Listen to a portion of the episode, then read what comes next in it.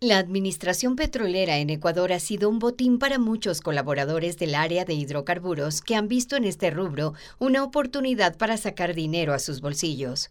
El ex vicepresidente Jorge Glass, junto a otras seis personas que tenían la responsabilidad para la adjudicación de contratos y licitaciones, han sido declarados culpables y condenados a ocho años de prisión en el caso de coautores y los cómplices a cuatro años.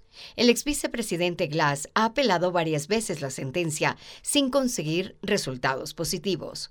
Juan Pablo Albán, abogado del exministro Wilson Pastor, uno de los implicados en el caso de peculado, señala que no existe un informe que realmente señale un perjuicio para el Estado. La negociación no se resolvió de manera simplista, sino que hubo recomendaciones técnicas.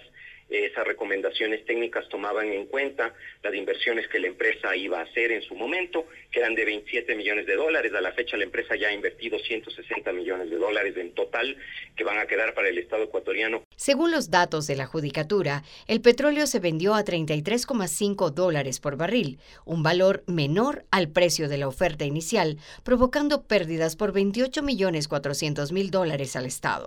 Los jueces pidieron que cada uno de los condenados pagara al Estado 5 millones de dólares, pero la recaudación aguarda.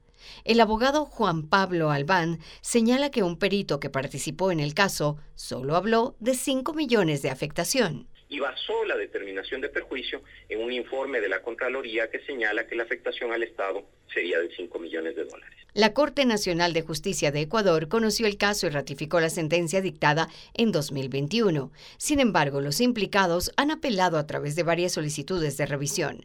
Mientras tanto, el ex vicepresidente Jorge Glass pide habeas corpus cada vez que puede con la ayuda de abogados de varias provincias del país para librarse de la condena de ocho años de cárcel que debe cumplir. El exfuncionario tiene esperanzas en que en algún momento la Corte podría revisar su caso y a casa. Giselle Jacome, Voz de América, Quito.